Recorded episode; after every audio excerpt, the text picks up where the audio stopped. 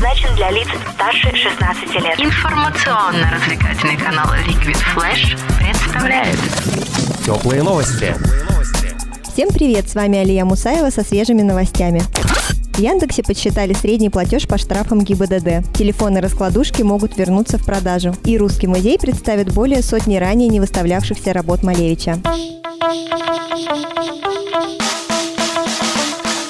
Слушай больше передачи выпусков на Liquid Flash. В крутом приложении. И кто сказал, что это саунд А ну-ка, парень, покажи. Прическа и осанка выдают тебе бандита. Ты ведь знаешь, где вся истина зарыта. Так расскажи другим, это что ли приложение Soundstream?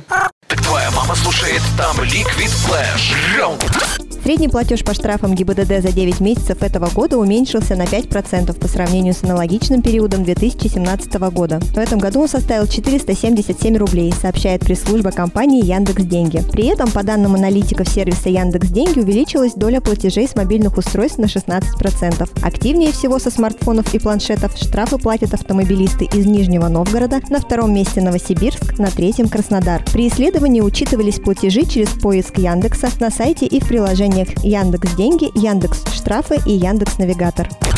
Телефонные раскладушки могут вернуться в продажу. По меньшей мере 5 ведущих производителей мобильных телефонов, в том числе Apple Incorporated, рассматривают возможность создания новых телефонов-раскладушек, что позволит отойти от устоявшейся прямоугольной формы устройств, сообщает американское издание The Wall Street Journal. Такая мера необходима для того, чтобы остановить тенденцию к сокращению покупок мобильных устройств. В 2017 году продажи смартфонов впервые сократились на 1% до 1,47 миллиардов. На регистрацию патентов подано несколько конструкций. В частности, новые телефоны могут получить вид зажима для банкнот, а также книжки.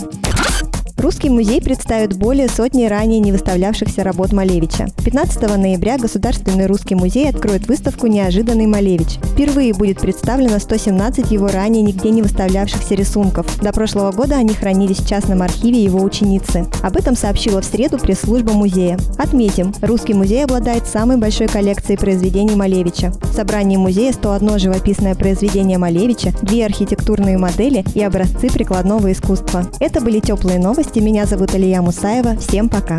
Радио Liquid Flash. Теплые новости.